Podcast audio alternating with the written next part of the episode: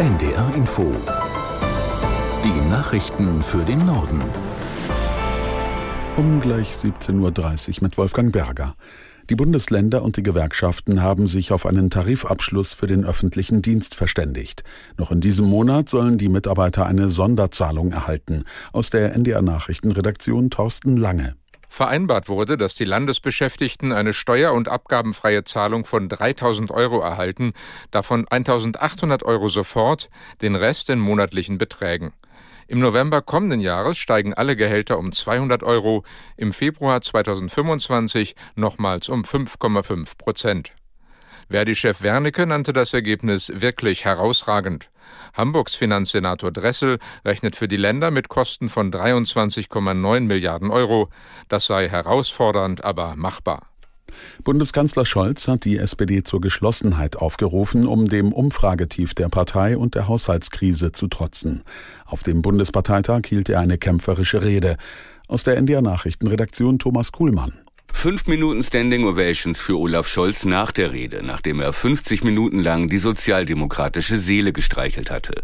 Er dankte der Partei für die Unterstützung und zitierte Helmut Schmidt, der Sozialstaat sei eine der größten Errungenschaften, die Deutschland je zustande gebracht habe dass da etwas gewachsen ist, was zur DNA, zum Selbstverständnis unseres Landes gehört, nämlich dass man nicht hoffnungslos aufgegeben wird, sondern immer wieder eine Chance hat, zurechtzukommen und für die eigenen Perspektiven zu kämpfen. Das ist doch eine Grundlage unseres Wohlstands.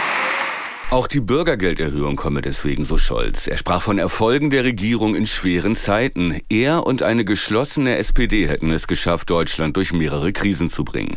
Im Gazastreifen halten die schweren Kämpfe an. Die Lage in den Krankenhäusern im Süden wird immer schwieriger. Aus Tel Aviv Jan-Christoph Kitzler. Die israelische Armee hat bekannt gegeben, dass es ganz im Süden in Rafah eine vierstündige Feuerpause geben sollte, damit Hilfsgüter verteilt werden können. Zehntausende waren nach Angaben der Vereinten Nationen in den letzten Tagen nach Rafah geflohen. Ebenfalls nach Angaben der Vereinten Nationen können wegen der Kampfhandlungen die dringend benötigten Hilfsgüter nur noch an wenigen Orten verteilt werden. Rund die Hälfte der Bevölkerung im Gazastreifen leidet demnach inzwischen an Hunger. Außerdem hieß es von Seiten der israelischen Armee, eine Evakuierung von Menschen aus Khan Yunis, dem größten Ballungsraum im südlichen Gazastreifen, nach Westen solle ermöglicht werden. Und auch im Norden des Gazastreifens wird weiter gekämpft. Bei der Weltklimakonferenz in Dubai spitzt sich der Streit über eine weltweite Abkehr von fossilen Energieträgern zu. Es geht um die Frage, ob sich die Teilnehmer auf eine entsprechende Formulierung verständigen können.